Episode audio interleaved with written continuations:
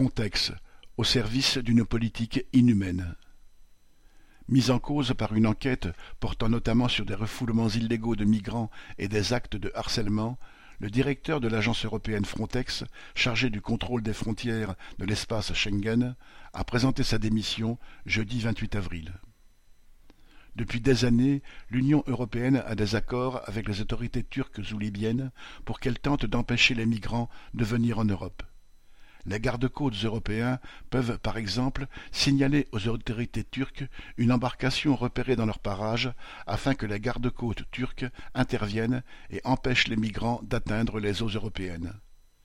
Mais une fois qu'ils sont arrivés sur le territoire européen, même illégalement, l'Union européenne ne peut empêcher des migrants de demander l'asile.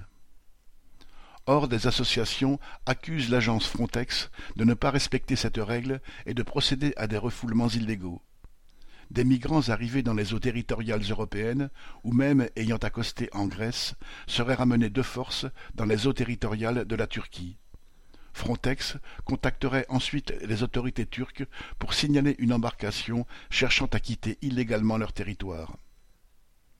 Ces pratiques constituent l'aboutissement de la politique de l'Union européenne visant à renforcer les contrôles à ses frontières avec l'objectif de refouler à tout prix les migrants le budget de Frontex est passé de 98 millions d'euros en 2014 à 544 millions en 2021 et devrait atteindre 900 millions d'euros en 2027, et les effectifs devraient atteindre plus de 10 000 agents à la même date.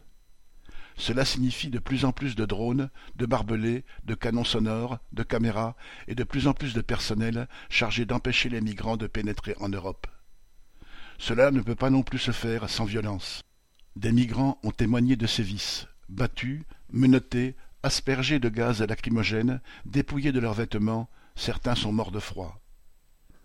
Tout en rendant ses frontières de plus en plus infranchissables pour les plus pauvres, l'Union européenne prétend respecter les droits humains. C'est une politique hypocrite, mais surtout criminelle, responsable en 2021 de 3000 morts en Méditerranée, deux fois plus qu'en 2020. La démission d'un responsable ne la fera pas cesser ni oublier. Hélène Comte